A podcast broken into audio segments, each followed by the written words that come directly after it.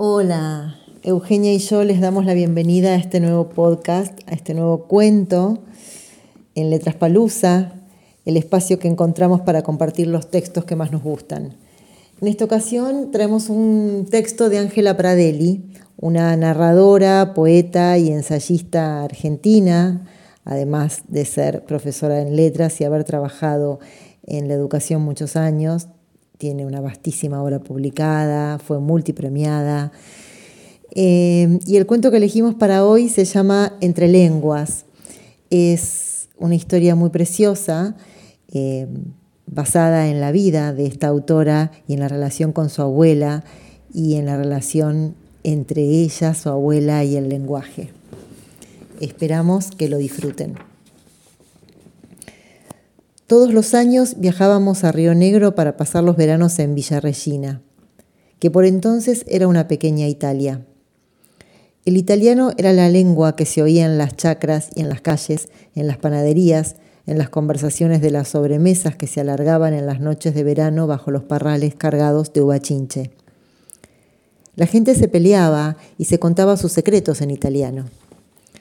Allá nos esperaba una familia grande y horas interminables de juegos y paseos que solo hacíamos en el Alto Valle. Los domingos íbamos al río con mi abuela. Mi abuelo nunca quería ir, y solo algunos días, aunque recién cuando la tarde estaba por terminar y el sol ya casi se había puesto detrás de las sierras, él bajaba a buscarnos. Ni bien llegaba, se sentaba sobre el tronco de algún árbol, pero no aguantaba mucho ahí quieto, y enseguida quería que volviéramos todos juntos a la casa. En cambio, mi abuela siempre quería quedarse en el río un poco más. Le gustaba estar ahí y escuchar el rumor que el viento formaba en el agua o entre las ramas más altas de los álamos. Apenas llegábamos, mi abuela se descalzaba, anudaba el ruedo del vestido por encima de las rodillas y se metía en el río. Tenía la piel muy blanca y a mí me gustaba acariciarle la humedad de los brazos desnudos. Cada tanto, formando un cuenco con las manos, juntaba agua y se mojaba la cabeza. Las gotas de agua dulce se deslizaban por la piel blanca y lisa de la cara y se perdían en el cuello. Se quedaba casi toda la tarde metida en el río, con el agua por encima de la rodilla, y no le importaba volverse a casa con el vestido tan mojado que se le pegaba a las piernas. Mi abuela, que no era una mujer de ir a misa los domingos, rezaba el rosario, sin embargo con una devoción que no he visto ni siquiera entre los integrantes de congregaciones religiosas. Rezaba siempre por las noches, en su cuarto, en una penumbra que apenas disipaba la luz tenue del velador sobre su mesa. Se sentaba sobre la cama y rezaba en voz muy baja con una rapidez tan concentrada que las palabras se pegaban unas a otras y era imposible reconocerles un principio y un final. Puedo oírla todavía. Los labios gruesos de mi abuela se movían rápido en movimientos cortos que iban regulando el aire dentro de su boca. Sé que la oiré siempre. En cada cuenta del rosario ella ponía un fervor que solo tienen las personas que profesan una fe enorme en la palabra. Me recuerdo a su lado oyendo el murmullo que cobraba vida en ese cuarto caluroso. El susurro de las oraciones religiosas que crecía y crecía. El rumor apagado de aquellos rezos secos que no admitía interrupciones. Mi abuela cerraba los párpados mientras musitaba sus rezos y solo a veces, pero sin interrumpirse en sus oraciones, clavaba sus ojos claros en los míos. Aunque siempre rezaba por las noches, algunas veces ella suspendía las actividades de la cocina en mitad de la mañana y se encerraba a rezar. Puedo oírla todavía. El aire salía de su boca convertido en palabras que me zumbaban alrededor la voz de mi abuela balanceándose en una textura susurrante que apretaba los hilos a medida que avanzaba. Siempre estaré oyendo ese sonido. Tengo el espesor de ese zumbido suyo anidado en mi oreja desde aquellos días y lo tendré para siempre. Las oraciones de mi abuela llenaban todo el cuarto y las palabras cobraban un cuerpo y se desplazaban en sus sonidos propios. Palabras que no siempre se entendían con claridad, pero que tenían una música que era inconfundible. Eran esas palabras en las que mi abuela tenía puesta una enorme confianza y recobraba cierta serenidad. Aunque yo era una nena, podía ver que en cada cuenta del rosario mi abuela entregaba el alma y la recuperaba en la siguiente. Pegaba las palabras unas con otras, sin fin ni comienzo, y les daba una música tan precisa que me dejó ese murmullo por siempre en mis oídos. La ebullición de esas palabras tenía la urgencia de quien escapa, de quien huye de algún lugar oscuro del alma, Aquella lengua que era la intimidad más pura era también el diálogo que se elevaba más alto. Aquella abuela que rezaba en la urgencia, en el ritmo y en la soledad, me enseñó desde temprano que la lengua recorre una doble vía. Se adentra en el ser interior de nuestra humanidad mientras transita su recorrido hacia afuera para encontrarse con los otros, para buscar en su desasosiego más hondo a un Dios que le escuche. Eso aprendí aquellos veranos oyendo rezar a mi abuela.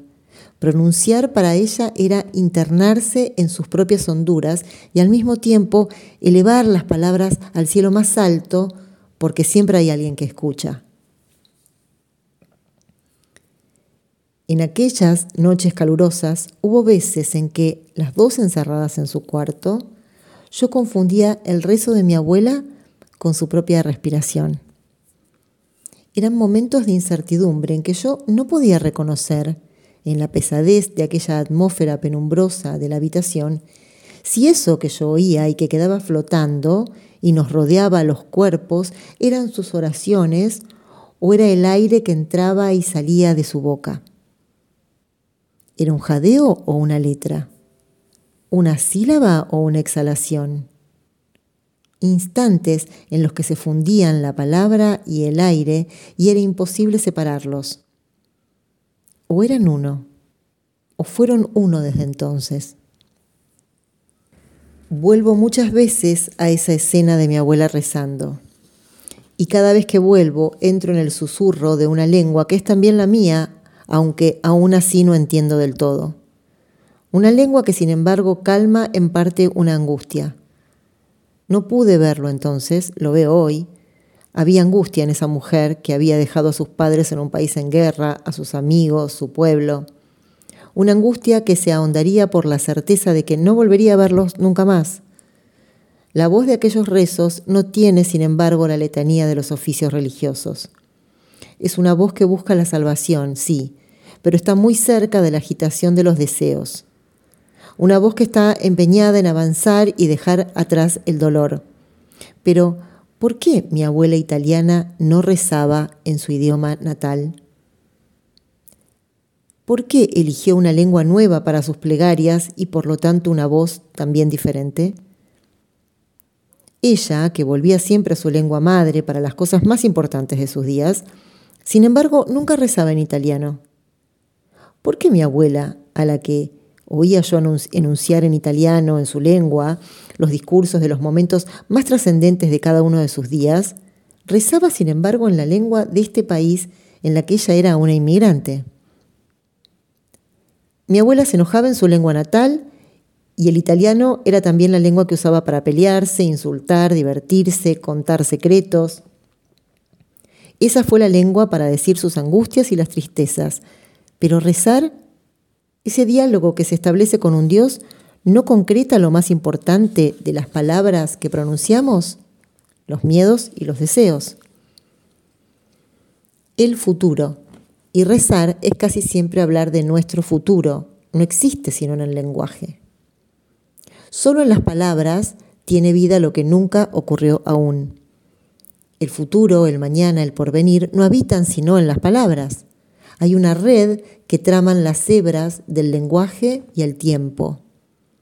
Pero ¿por qué mi abuela cambiaba su lengua natal por el español para rezar? ¿Por qué necesitó una lengua nueva para hablar del futuro y enunciar en sus plegarias los días inciertos por venir en una tierra desconocida? esa mujer italiana que rezaba pedía por su propio futuro en una lengua que no era la suya. ¿Era el mismo Dios en una lengua y en la otra? Las maldiciones eran en italiano y las plegarias en español. Tal vez en los nuevos enunciados ella buscaba también nuevos discursos y quizás se alejaba así de las palabras que habían redactado un pasado de ausencias y de pérdidas. Nuevos acentos para una vida que mi abuela desearía mejor. Buscaba que al estrenar ella una gramática, la nueva sintaxis desplegara el umbral de otros horizontes. Tal vez creyera que una semántica diferente le traería por fin los signos de la felicidad. Quizás mi abuela sintió que rezar en español era existir en la lengua del otro y por lo tanto ser reconocida por los demás. Tal vez fuera el camino para ser menos extranjera, para olvidar en parte, al menos en aquellos discursos tan sentidos, la extraterritorialidad a la que estaba confinada. Algunas tardes de verano, cuando hacía demasiado calor para quedarse dentro del cuarto, mi abuela me llevaba a la acequia. Bajábamos después del mediodía por una calle de tierra caminando por debajo de la sombra de los árboles que bordeaban el camino. No era solo por la frescura del agua por lo que me gustaba ir a la acequia, es que en aquellas tardes en el canal el rumor que el viento formaba en el agua o entre las ramas más altas de los álamos sonaba igual, exactamente igual, que el susurro de las palabras que respiraban en la boca de mi abuela. Mi abuela no era escritora. Sin embargo, como rezadora, construyó sus oraciones con palabras nuevas, con una música propia y una voz única que buscaba el énfasis en la enunciación, pero se alejaba de la estridencia.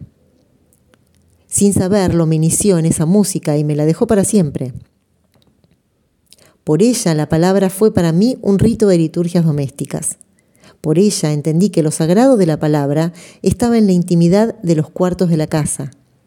La fe más sacra de aquella mujer estaba puesta en el lenguaje. Como mi abuela, algunos días todos libramos una batalla contra nosotros mismos. Son días en que, huyendo de algún pasado, arribamos a una tierra que nos resulta tan extraña que allí somos inmigrantes que imploran algo que no tiene nombre porque aún no existe.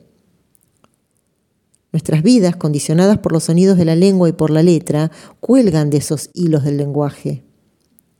Sé que mi abuela también intuía que nuestra existencia depende de la posibilidad de reconocer la energía que tienen las palabras, y por eso algunas veces ella ponía tanto empeño en enseñarme a rezar. Era su modo de pronunciar el mundo. Fue ella la primera en creer que las palabras iban a salvarme. En esa transmisión me legó también el misterio que se oculta en el lenguaje y el silencio. ¿Es fraseo o una inhalación? ¿Cadencia o la aspiración del aire más pesado? Casi siempre por las noches, cuando ya todos dormían, yo cruzaba el pasillo ancho que llevaba a los cuartos y entraba a la habitación de mi abuela. El pasillo estaba oscuro, pero yo caminaba segura, guiada por la luz que se filtraba por debajo de la puerta de su cuarto. Mi abuela dormía tan poco que a veces cuando amanecía ella todavía estaba despierta, aunque nunca la oí quejarse por eso. En verano dejaba la ventana abierta toda la noche y a veces cuando entraba a su cuarto la encontraba con los brazos apoyados sobre el marco oscuro de madera barnizada.